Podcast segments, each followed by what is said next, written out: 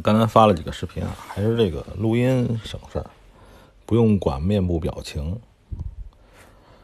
今天礼拜六，然后五月份开始了，嗯，上个月还行，在这个油的暴跌行情之中，嗯，偷了几口米吃，哼，偷了几口肉吃吧。下个月什么玩意儿还会爆雷呢？对吧？下个月什么东西还会爆尾雷呢？不知道。所以呢，就是尽量少持仓过夜，嗯，或者是说用前面我说的那种多账户的爆仓止损法来分散分散风险。虽然听起来呢有点不伦不类，但是确实也是个好方法。这也是那个很多平台呢。允许允许穿仓的一个好处，不像说这个这个你跟银行穿仓算你的，是吧？嗯，好像是在这个国内的期货账户里边，穿仓也算你的，就是因为国内的期货不是有跌停涨停吗？你这个一能负的，你还得补仓，不补仓的话。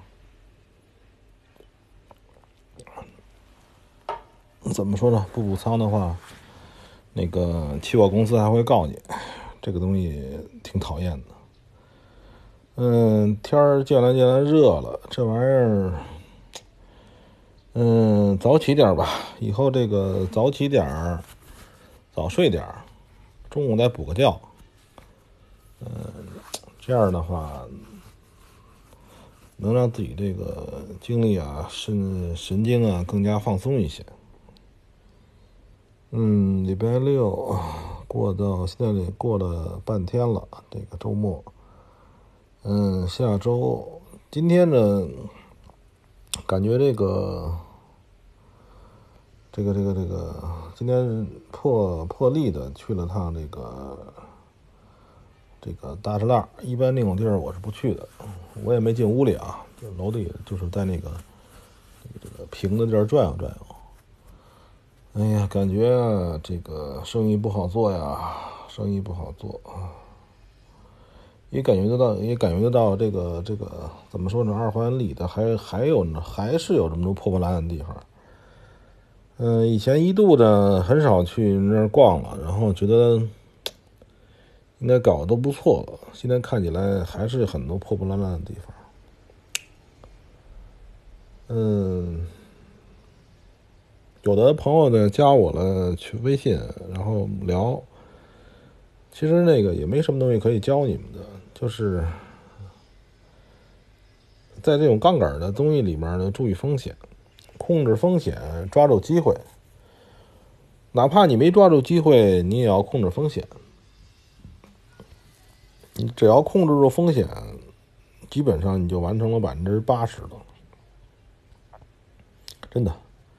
后来你每次啊，这个不管你盈利还是亏损，你都会明白，控制住风险就完成了这个事情的百分之八十了，剩下的百分之二十就是赚多赚少的问题。嗯，还是有风险。其实还有一个问题，就是说，什么时候啊，我们能够这个大资金的进出？现在不敢呀。哪个平台都不靠谱，哪个平台都不靠谱。说白了，这也是个问题。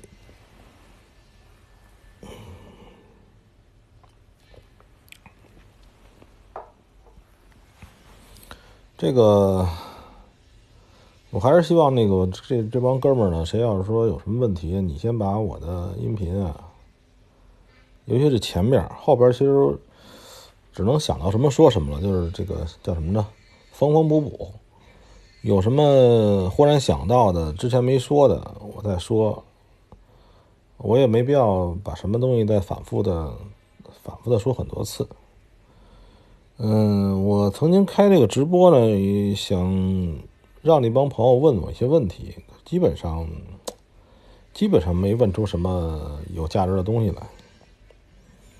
还有的哥们儿说那个让我帮他。这就很搞笑了。就是我不认识你，你也不认识我，我凭什么帮你啊？对不对啊？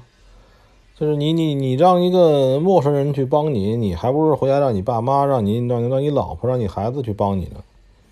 其实容易的很，你定好一规则，你定好一规则啊，在你脑袋清醒的时候，你定一规则，然后定完那规则之后呢，你让一个你信得过的人去帮你去机械的执行这个规则。你比如说，哎，你这账户怎么着也不能。哎，不能怎么着，不能，我就说这个风险控制这风，这个这个风险控制这一块啊，你比如说不能超过多少手，是吧？不能过夜，每天晚上咔啦十二点全都平仓，这玩意儿也是一个规则。你在自己清醒的时候定一些规则，然后让你你熟悉的人帮你，我没必要帮你，对不对啊？这玩意儿谁都这么事儿多，你干嘛要相信一陌生人呢？这不是搞笑吗？就很多时候中国人就挺搞笑，就是不相信自己熟悉的人，不相信自己的亲人，得相信陌生人。怎么？因为普遍的，我们普遍的是中国人之间没有信任感，没有信任感，没有信任感。嗯，没有信任感的原因，其实在于呢，有的时候我们把什么东西想的太完美了，就是因为你，你，你，你，你有时候，比如说你的家人或者你的熟人呢，你觉得他不怎么样，你觉得他不好，可能是因为呢，你对他太熟悉了，熟悉之后呢，你就有一种那个就不现实的完美主义，对吧？就是每个人都差不多，那个那个谁都会有。好的，不好的，对吧？以前说这个，说这个，在一个教授啊，一个一个校长，这个电脑上、手机上发现黄色笑话，就觉得他不好，是吧？或者怎么着，就那人家是个人呢？你想啊，男老师，一个才华横溢的男教授。四五十岁，二三十岁，不是很正常吗？就是我们的习惯呀，都喜欢把什么什么人神化。这个人就是哎，不食人间烟火了。一旦他牛逼，他就不食人间烟火了。这种做法呢，特搞笑，知道吧？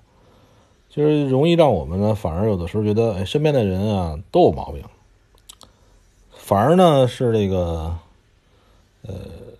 远处的人呢，感觉这个好，他不在你身边嘛，陌生人嘛。偶遇过人，感觉聊得聊得聊得来，这个人是什么玩意儿呢？还不知道呢，聊得很来，是吧？就让人帮你，凭什么呀？这种人帮你的人啊，百分之九十吧，还是百分之八十？怎么说呢？都是有所图的。人不，人家干嘛帮你？是不是啊？算了，不说这么多了。